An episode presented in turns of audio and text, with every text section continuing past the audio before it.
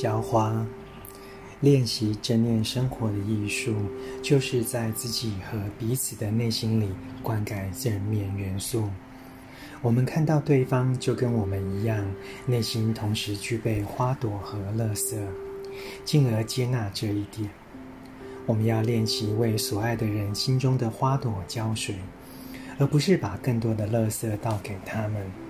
种花时，如果花长得不好，我们不会怪花，也不会跟花吵架。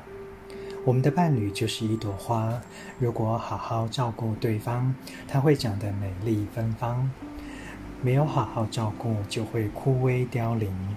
要帮助一朵花长得好，就要了解它的本性，它需要多少水和阳光呢？成都一行禅师怎么爱？